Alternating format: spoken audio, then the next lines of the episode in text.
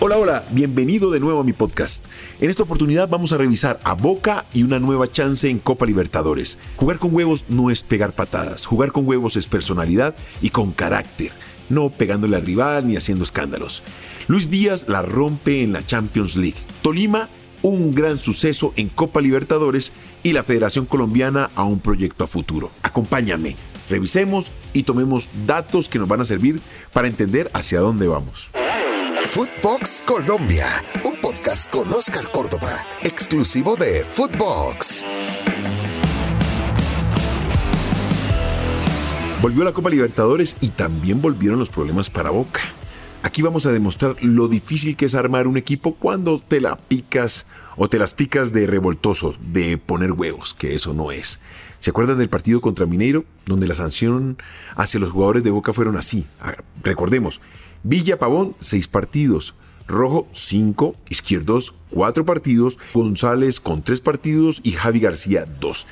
¿Se acuerdan de todo ese problema tirando barandas, tirando golpes? Pues bien, hoy Boca está pagando los platos rotos por esa situación. Cuando hablamos de poner huevos, de ser equipo con mucha personalidad, no estamos hablando de matar a la gente. Estamos hablando de jugar al fútbol, de tener la pelota, de meter el cuerpo. Y esto lamentablemente en Boca se ha tergiversado. Se ha llevado a otro extremo el meter huevos. Y eso no significa pegarle a la gente. Ni más faltaba. Hoy Bataglia va a tener una prueba de fuego contra Always Ready en Bolivia. Cancha muy complicada, la altura. Sabemos lo que le cuesta a los jugadores argentinos enfrentar este tipo de adversidad, la famosa altura.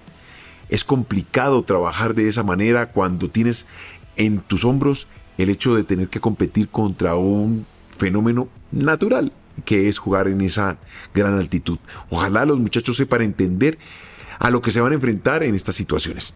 Y otro que tiene que entender claramente lo que tiene que hacer en el terreno de juego es Bataglia. Darle la tranquilidad y saber elegir esos elementos en el terreno para que puedan desempeñar lo que necesitan para este tipo de competencias. En la altura se necesita jugadores rápidos, pero lo que más necesita en este momento Bataglia es tranquilidad mental, porque si tú condicionas cada una de las presentaciones a que ganes o que pierdas, va a ser muy complicado que saque una ventaja, sobre todo mental, para poder tomar buenas decisiones. En cuanto a Tolima, vamos a hablar de Tolima, es un equipo que nos dio una grata sorpresa. El equipo de Hernán Torres hizo muy buena presentación en tierra brasilero contra el América de Mineirao, donde se plantó de forma correcta, sabiendo entender los momentos del partido.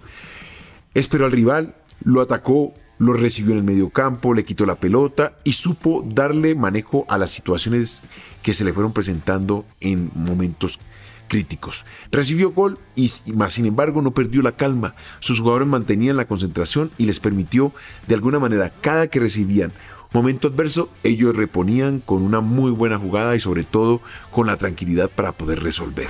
Allí va Orozco para ganarlo, abre la cancha, es buena, buena para Plata. ¡Plata! ¡Gol! ¡Gol!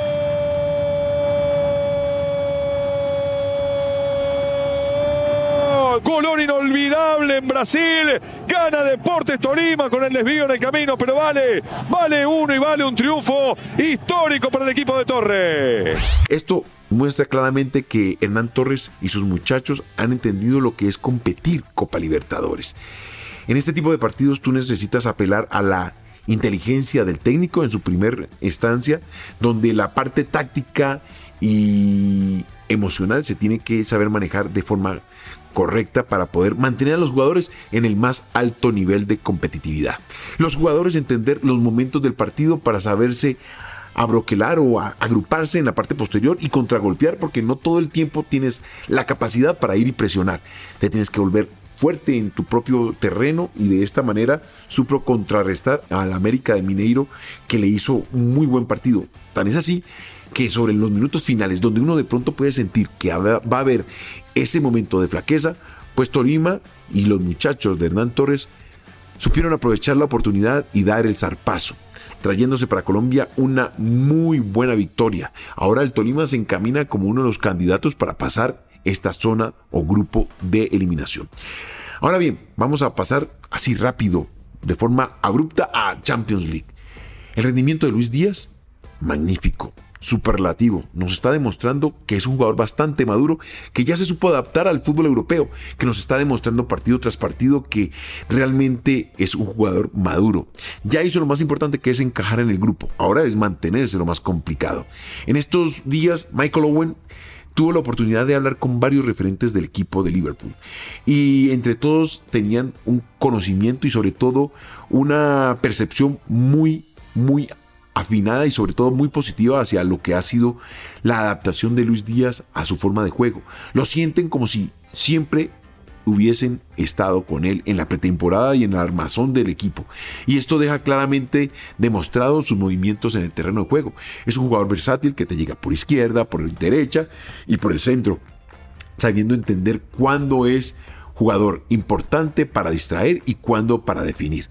Y eso lo tiene muy claro Jürgen Klopp. Ojo, Es un técnico que está acostumbrado a jugar finales y esto nos permitiría tener a otro colombiano campeón de Champions. ¿Te puedes imaginar? Luis Díaz, recién llegado y hoy ser encumbrado como un jugador de élite ya con un título internacional como los Champions League. Esto nos llena verdaderamente de satisfacción, de orgullo y de entender que cuando las cosas se hacen bien, sin tanto afán, sin tanto deseo de protagonismo, pues los jugadores podemos ir madurando poco a poco e ir encontrando nuestra posición en los diferentes equipos y sobre todo el reconocimiento sin tener que ser esos jugadores escandalosos que nos llevan a sube y bajas, a esas famosas montañas rusas en las cuales de pronto en algún momento nos hemos encontrado envueltos. Y bueno, ya para rematar, vamos a hablar del proyecto Federación Colombiana de Fútbol. Es un proyecto que tiene que ya ir de la mano de los directivos, entendiendo que si bien podríamos opinar aquellos que estamos en el entorno del fútbol, quienes tienen la responsabilidad y sobre todo el peso moral de hacer las cosas bien son los directivos. Para eso han sido elegidos y en sus hombros recae toda esa responsabilidad. Ahora bien, vamos a revisar qué puede ser beneficioso para la selección. Podemos preguntarle a nuestros compañeros, a nuestros ex compañeros o a nuestros colegas, si lo podemos denominar de esa manera. Pero creo que la decisión debe pasar única y exclusivamente por los directivos, porque al final del ejercicio son ellos que tienen que responder por eso que todos queremos y es el fútbol profesional colombiano. Tenemos que crecer en proyecto, entender que si bien el fútbol colombiano necesita un técnico de grandes pergaminos, tiene que ser elegido entendiendo nuestras características, nuestra forma de pensar y sentir el fútbol. No estoy diciendo de no evolucionar, porque el fútbol es de evolución permanente, pero sí entendiendo que nuestras características de fútbol y sobre todo lo que nos anima a nosotros, los espectadores, a ver un buen espectáculo es técnica, calidad, velocidad, orden táctico, todos estos elementos que lamentablemente, y digo lamentablemente de forma sarcástica, nos acostumbramos desde años anteriores, porque nuestros jugadores han evolucionado. No nos podemos quedar en los años 70, ni mucho menos 80, ni menos 90. No, los muchachos nos mostraron un camino y nos demostraron que podíamos ser protagonistas en torneos internacionales como la Copa del Mundo, y hacia eso tenemos que apuntar. Pero ¿desde dónde? Desde las bases, haciéndole seguimiento a las categorías menores infantiles, prejuveniles, juveniles, que aquellos técnicos que se encargan de empoderarse de esos proyectos sepan claramente la responsabilidad que tienen y el seguimiento que se le deben hacer a todas las ligas en Colombia para que las oportunidades polulen en cada una de ellas y que todos los colombianos nos sintamos con derecho de pertenecer a la Federación Colombiana de Fútbol, a la Selección Colombiana de Fútbol. Tanto en hombres como en mujeres, porque es una responsabilidad de todos. Ir ser scouting, revisar cada uno de los torneos, torneos locales, torneos nacionales, revisar y tomar los mejores de cada puesto. Darle la responsabilidad que aprovechen el hecho de vestir la camisa de la selección Colombia y que entiendan la responsabilidad que tienen para con un país. Luego, su evolución que se dé en cada uno de los equipos, entendiendo desde la infraestructura, porque es muy difícil que tú le digas a cada equipo cómo tiene que jugar, pero sí el hecho de pedirle o exigirle que tenga las mejores condiciones para que el deportista pueda desarrollar su máximo nivel. Y eso le va a permitir de alguna manera, con unos buenos torneos nacionales, generar la cultura y la confianza para que cuando enfrenten partidos de Selección Colombia sepan a qué jugar. Que cada que un jugador aterrice en las filas de la Selección Colombia de mayores, llámese hombres o mujeres, lo hagan con el conocimiento y sobre todo con la madurez para poder cargar con esa responsabilidad. Porque el carácter del jugador se va generando a medida que va jugando partidos. Mira, mi primer partido de forma internacional fue a los 13, 14 años. Primero con la selección del Valle del Cauca. Posteriormente fui elegido para la selección Colombia y tuve la oportunidad de viajar a Argentina. Ya, el hecho de salir de tu país, de agarrar un avión, de vestir la camisa de la selección, te cambia totalmente la percepción y la madurez del jugador. Fuimos y enfrentamos el sudamericano prejuvenil, donde tuvimos una presentación aceptable, pero ya habíamos mojado, ya sabíamos lo que era jugar con un torneo tan importante y gente en la tribuna. Eso, en estos torneos acá, en el entorno del país, no lo encuentras. Y realmente el jugador no se adapta a la responsabilidad si no se enfrenta a estas situaciones. Posteriormente, Bolivarianos de Cuenca, seguido de Suramericano Juvenil, Mundial Juvenil y tuvimos la oportunidad de repetir tanto en Chile como en Arabia Saudita. O sea, el proceso de selección se estaba llevando de forma correcta y conmigo muchos de los que después vestimos la camisa de la selección Colombia.